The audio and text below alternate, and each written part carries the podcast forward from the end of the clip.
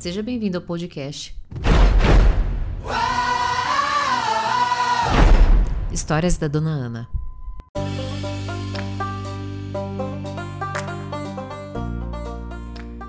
Eu não quero mais ser mãe da minha mãe. Eu quero ser filho. Eu não quero mais ser pai e nem mãe. Eu não quero mais. É, Dona Ana faz vídeo sobre mãe narcisista, pai narcisista, mãe narcisista. Dona Ana, é, fala mais sobre filhos que é, precisam cuidar dos pais porque parecem que os pais são crianças é praticamente um pedido de socorro. Esse é o pedido, se né, tivesse tempo de editar esses vídeos, tinham pop-ups aqui das mensagens, né, aqueles prints que a gente faz nas edições e coloca aqui para vocês terem noção de quantas mensagens eu recebo com este mesmo pedido. Bom, e não é, é como disse, é praticamente um pedido de socorro, porque as energias foram invertidas, né, as energias psíquicas eu me manifestar diante da minha mãe como filha é mais que o meu direito. Mas de repente, essa mãe que tinha que exercer cuidado, que tinha que exercer né, acolhimento, autoridade, de repente não se tem mais. Parece que eu estou falando com uma amiga que, é, que quer mandar em mim, mas que age como criança. Eu não posso falar nada porque eu não tenho autoridade sei e quer ajudar de alguma forma, proteger inclusive, mas não aceita críticas nem opiniões, nem, nem possíveis né, orientações, porque é a mãe. Mas não age como a mãe, age como uma criança muitas vezes. Claro, aqui nós temos, não podemos é, generalizar as situações. Temos casos patológicos, tanto em nível emocional, né, demências, é, quadros de transtorno de personalidade narcisista, como também tem as questões é, que envolvem doenças físicas, né, neuro, neurodegenerativas, ou até mesmo é, pessoas que foram cometidas por é, um AVC, alguma coisa, é, ou até mesmo um acidente físico, e daí ficou dependente desse filho. De novo, voltamos ao fato de, de alguma forma, o pedido é o mesmo: socorro. Eu quero ser acolhido.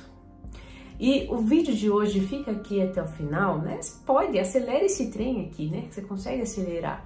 Mas fica até o final. E não é porque é estratégia para aumentar não é. É porque não adianta você pegar o, o, o começo, ver o meio assim, ah, meu, e depois vazar.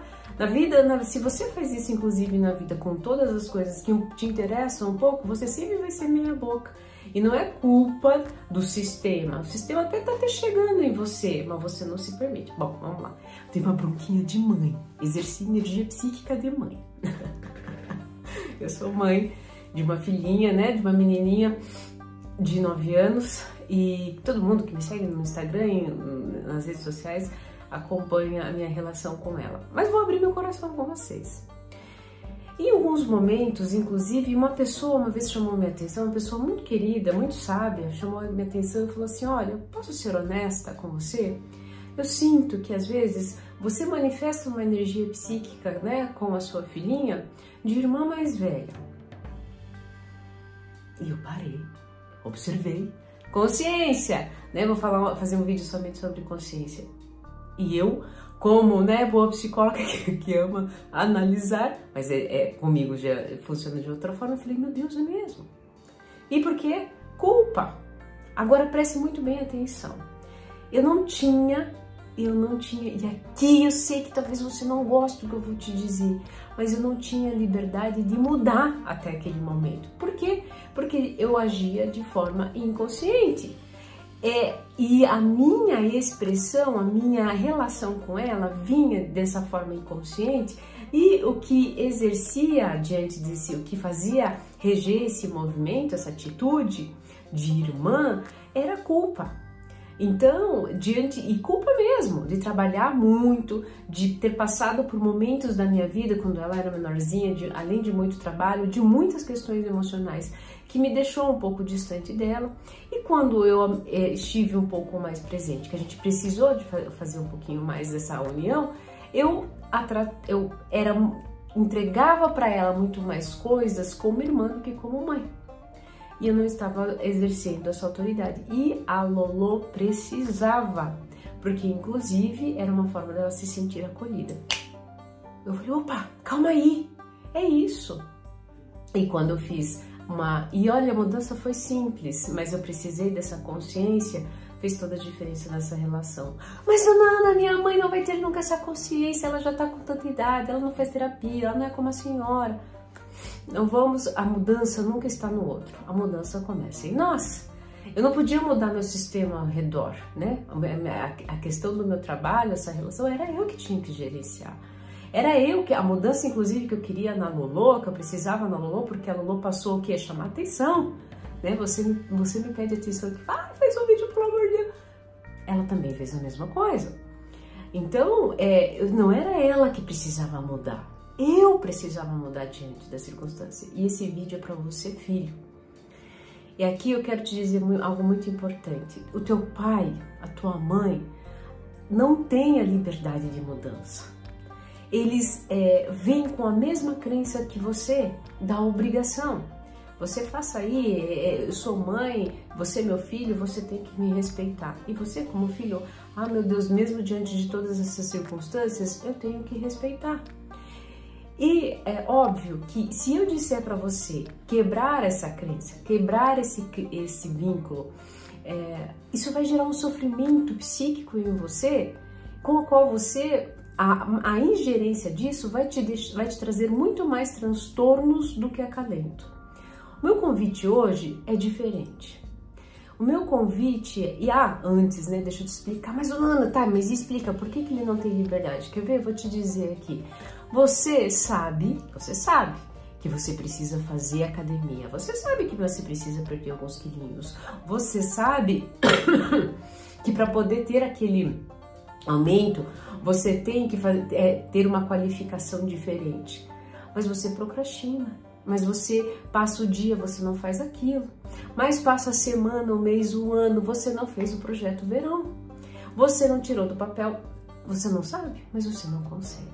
E por que que você não consegue? Porque existem energias psíquicas e é, questões internas com a qual você ainda não trouxe para a superfície, não trouxe para a consciência para trabalhar, não quis entrar na experiência porque gera sofrimento e daí você se mantém é, refém daquela situação.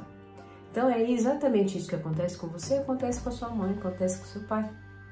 Agora, você está assistindo esse vídeo, você me acompanha e a solução não está em mim. A solução está em dicas preciosas que eu te dou, inclusive que são simples, mas que se você instaurar com constância pode fazer muita diferença. Por que você está me pedindo colo? Por que você está me pedindo socorro? Porque você se negligenciou. Nessa relação que está conturbada, seja ela por questão de que os seus pais precisam de uma demanda é, de um cuidado físico, né, emocional, estrutural por, por alguma sequela, enfim, ou que seja por conta dessa ingerência emocional, você está pedindo socorro porque você se negligenciou nesse processo, esqueceu de você. Você é, não impôs determinados limites, até mesmo fora desse contexto. Você levou tudo para o lado pessoal. Você se colocou na posição de vítima, né? E ficou num, num ritmo hipnótico de vitimismo, né? Então eu tenho, eu sou a vítima, eu tenho um algoz, né? Que é minha mãe ou meu pai nesse caso, ou os meus traumas que foram eles que provocaram ou eles que estão provocando, e eu tenho um possível salvador. E esse possível salvador ou é quando você ter determinado dinheiro ou quando você encontrar determinado parceiro, só que nesse ritmo hipnótico você se perdeu de você. Porque a vítima não faz carinho para ela, não faz atividade física, não cuida da sua pele, não cuida do seu cabelo, né? Come demasiadamente, tem, está com o corpo todo inflamado e tem dores, vive com eno dentro do bolso, né? Porque come demais ou bebe demais, ou então se relaciona, sai por aí transando loucamente, um pouco de energia que ele tem, que já, já é tomada dessa ingerência, ele já sai distribuindo, porque principalmente porque tá carente, né? Não tem a acolhida. Então é o seguinte, o vídeo, o papo é reto.